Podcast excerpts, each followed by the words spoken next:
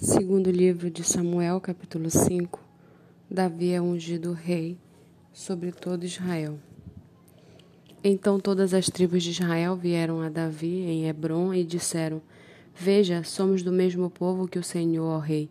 No passado, quando Saul ainda era rei sobre nós, era o Senhor que, quem fazia entradas e saídas militares com Israel. Também o Senhor Deus lhe disse: Você apacentará o meu povo de Israel e será príncipe sobre Israel. Assim todos os anciãos de Israel foram falar com o rei em Hebron. E o rei Davi fez com eles uma aliança em Hebron, diante do Senhor, e eles ungiram Davi rei sobre Israel. Davi tinha trinta anos de idade quando começou a reinar, e reinou durante quarenta anos em Hebron, reinou sobre Judá sete anos e seis meses. Em Jerusalém, reinou trinta e três anos sobre todo Israel e Judá.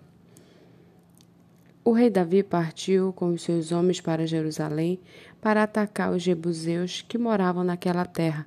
Os jebuseus disseram a Davi: Você não entrará aqui. Até os cegos e os coxos poderão impedi-los de entrar.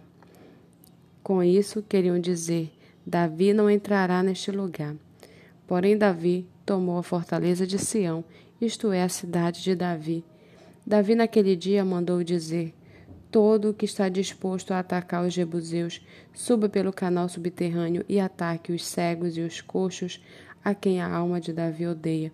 Por isso se diz: nem cego nem coxos entrará na casa. Assim, Davi morou na fortaleza e a chamou de cidade de Davi ele foi edificando ao redor, desde Milo e para dentro. Davi ia crescendo em poder cada vez mais, porque o Senhor, o Deus dos exércitos, estava com ele. Irão, rei de Tiro, enviou a Davi mensageiros, madeira de cedro, carpinteiros e pedreiros. Estes construíram um palácio para Davi. Então Davi reconheceu que o Senhor havia confirmado como rei sobre Israel e que tinha exaltado o seu reino por amor de seu povo de Israel. Davi tomou mais concubinas e mulheres de Jerusalém, depois que tinha vindo de Hebron, e nasceram-lhe mais filhos e filhas. São estes os nomes de, dos filhos de Davi que nasceram em Jerusalém: Samua, Sobabe, Natã, Salomão, Ibar, Elisua, Nefeg, Jafia, Elisama, Eliada e Elifelete.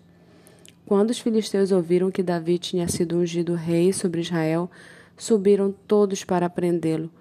Quando soube disso, Davi desceu para a fortaleza, mas os filisteus vieram e se espalharam pelo vale dos Refaíns. Então Davi consultou o Senhor, dizendo: Devo atacar os filisteus? Tu os entregarás nas minhas mãos? O Senhor respondeu: Vá porque certamente entregaria os filisteus nas suas mãos. Então Davi foi até Baal Perazim e os derrotou ali e disse: O Senhor rompeu as fileiras inimigas diante de mim, como as águas rompem barreiras. Por isso chamou aquele lugar de Baal Perazim. Os filisteus deixaram lá os seus ídolos e Davi e os seus homens os levaram embora. Os filisteus tornaram a subir e se espalharam pelo vale dos Refaíns. Davi consultou o Senhor e este lhe respondeu: Não os ataque de frente, mas rodeie por detrás deles e ataque-os por diante das amoreiras. E quando você ouvir um barulho de marcha pelas copas das amoreiras, entre logo em ação. É o Senhor que saiu à sua frente para atacar o exército dos filisteus.